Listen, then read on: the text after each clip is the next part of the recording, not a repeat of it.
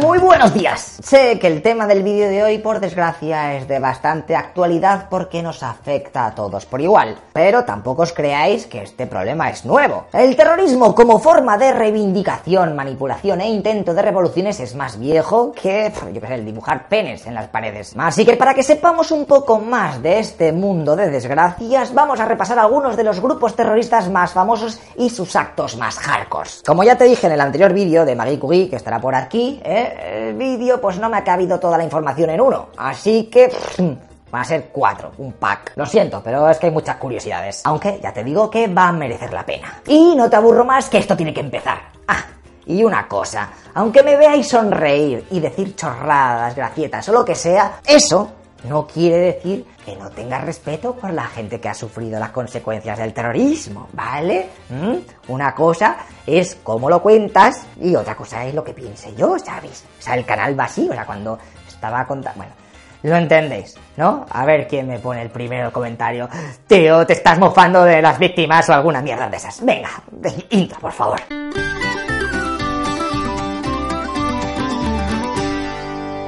Podríamos definir terrorismo como ataques violentos a una persona o colectivos con el fin de reivindicar una ideología determinada. Y eso de imponer las ideas de uno sobre los del otro, a los humanos se nos da de lujo. De hecho, si viajamos a la antigüedad, sobre el siglo I a.C., aparece una organización extremista llamada Sicari, y ahí vendrá el término de sicario. Esta gente se dedicaba a atacar a los colaboradores romanos en las zonas de Judea. Sus integrantes principalmente eran judíos y solían ocultar sus dagas cortas en su ropa. Así que cuando había celebraciones de mucha gente, iban al lado, así en plan buen rollo, a que querían matar y zasca. Luego lo típico, la muchedumbre ahí empieza a gritar, ¡oh, madre mía, no sé qué! Y ahí aprovechando todo el pánico, ellos desaparecían de Strangis. Por eso se llamaban sicari, que del latín significa hombres daga. Los siglos fueron pasando y en el SX1, ¿eh? siglo XI, llegan los Hassasen, que significa consumidores de hachís, o por lo menos eso decían en la Edad Media, pero estudios recientes traducen este término como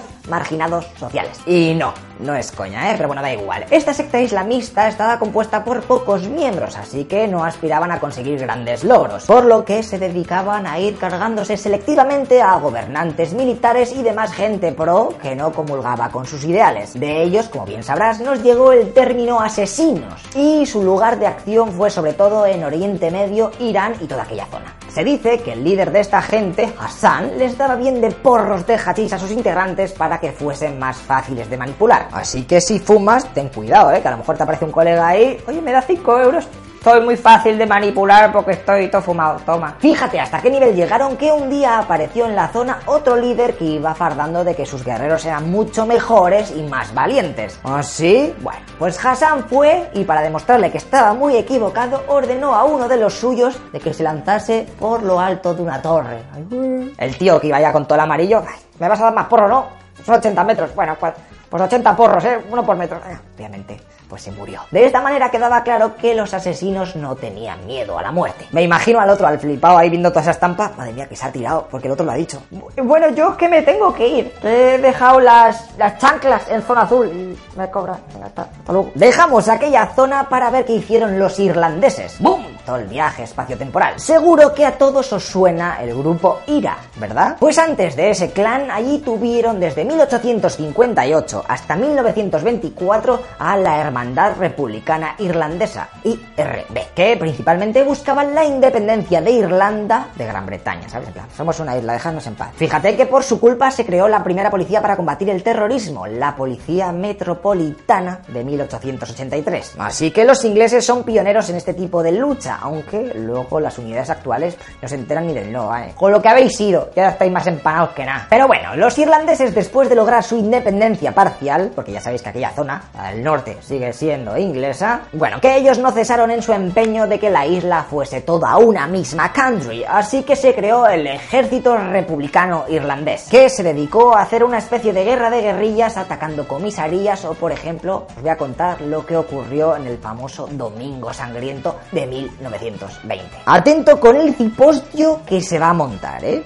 vais a flipar, os comento. Los del IRA se enteran que los ingleses han mandado a una patrulla super pro desde el Cairo a Irlanda para infiltrarse en los grupos nacionalistas irlandeses, es decir, 18 espías. Así que los irlandeses van a la casa de estos agentes y delante de sus familias se los cargan. A todos, a los 18. Londres, cuando se entera, casi le da un patatús y exige venganza. Así que esa misma tarde, sus grupos paramilitares, eh, que ellos también tenían, se van al estadio de Dublín en donde se iba a jugar un partido de fútbol. O sea que iba a estar petadísimo de gente. Vale, pues justo antes de comenzar el encuentro, un avión sobrevuela el campo con una antorcha roja. Chavales, esa es la señal. Los ingleses se meten en el campo y empiezan a disparar a la gente, así, a lo loco. De hecho, también habían colocado a algunos de sus miembros en la entrada del estadio con ametralladoras para que cundiese más el pánico. Imaginaos el horror que allí se vivió. El resultado fue de 65 heridos y 14 muertos, dos de ellos jugadores de fútbol. Vaya tela. El grupo terrorista IRA, con el paso de los años, fue evolucionando, cambiando de nombres, dividiéndose y esas cosas, hasta que en 2008 oficialmente se desmanteló. Aunque sí que es verdad que ya habían anunciado el cese de la lucha armada en 2005. A ver si no la palmo muy pronto y en alguna historieta del futuro os puedo contar la historia completa de esta gente, ¿eh? porque hay mucha chicha. Cambiando un poco de tema, también podríamos hablar de los atentados anarquistas alrededor del mundo, ya que hemos visto algunos highlights de esta gente en la serie de historia de España, que viene fenomenal para estudiar segundo de bachillerato. Pero ahora os voy a contar el atentado que le hicieron al zar Alejandro II de Rusia en 1881. Este líder ruso era un hombre de tradiciones. Llevaba 20 años yendo todos los domingos a un cuartel para hacer revisión a la infantería de allí. El trayecto lo hacía en un carruaje cerrado, acompañado por soldados a caballo, ¿eh? su guardia personal. En esas que en el camino un terrorista tira un paquete a las patas de los primeros caballos ¿eh? y a los pocos segundos, justamente cuando el carruaje está encima, ¡pum! explota. El resultado inmediato es uno de los guardias muertos, varios transeúntes heridos y el zar se han cargado, se han cargado. No, Al terrorista rápidamente la apresan y el zar, que estaba perfectamente, recibió órdenes de marcharse de allí a toda leche por si acaso había más enemies around the zone. Él dijo, ok, pero espera un momento, que me quiero bajar aquí del carruaje para ver el socavón este que ha hecho la bomba, que esto no se ve todos los días, ¿vale? Eso sí, iba a estar siendo escoltado por sus hombres en todo momento, ¿eh? Lo que pasa que en esas aparece otro revolucionario y lanza de nuevo un paquete, esta vez a los pies del zar. Y ¡pum! De entre el humo se oía al zar pidiendo ayuda. Sus piernas habían quedado completamente destrozadas y se estaba desangrando. Así que se lo llevaron a toda prisa al Palacio de Invierno donde fue rodeado de su familia y allí terminó muriendo, ya que por aquella época no existían las transfusiones de sangre como ahora. Y fíjate qué curioso que a los pies de la cama estaba el futuro zar, Nicolás II, ¿eh? Y ahí fue testigo de los últimos minutos de la vida de su abuelo. De este chavalín ya hablaremos en un vídeo aparte, ¿eh? que ya está preparadico y además también vamos a hablar de Rasputin. ¿eh? Spoiler, porque los dos tienen unos finales dignos de peli. Si viajamos un poquito más abajo, vemos como los otomanos pues también han sufrido esto del terrorismo.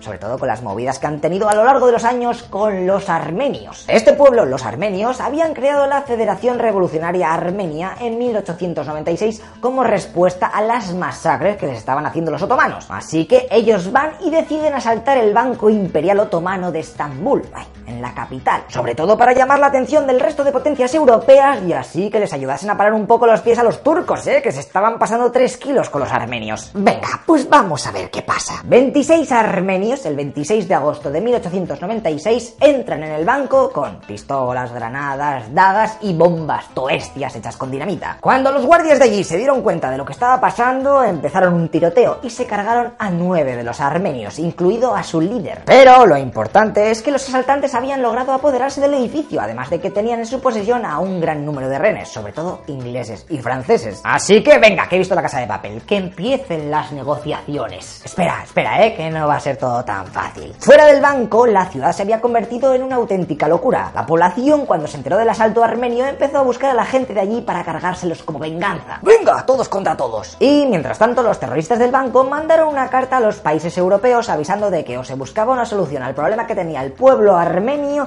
o ellos mismos volarían el edificio con toda la gente dentro, ahí kamikaze. Tras 14 horas de conversaciones e intentos de liberación de la entidad, los embajadores europeos convencieron a los atacantes armenios para abandonar el banco, asegurándoles de que no les pasaría nada y que podrían salir de la ciudad en un yate que les habían puesto. Y así fue, los armenios desistieron de seguir en el banco y aprovecharon este salvoconducto para pirarse de ahí. Así que todo más o menos quedó en nada. Bueno, el tema del banco sí, había terminado, pero lo que había ocurrido en la ciudad fue otra cosa totalmente diferente. En las 48 horas siguientes al asalto, los ciudadanos otomanos de Estambul se cargaron a cerca de 5.000 armenios que vivían tan tranquilos allí. No se cortaron ni tres, ¿eh? saqueando todos sus bienes como represalia. Pero esto no acaba aquí, porque varias semanas después el ejército turco fue llevado a la ciudad natal de uno de los jefazos de los asaltantes y, ale, Holgorio. Fíjate que se cargaron a otros 2.000 armenios, incluidos niños y mujeres. Bueno, les daba igual todo.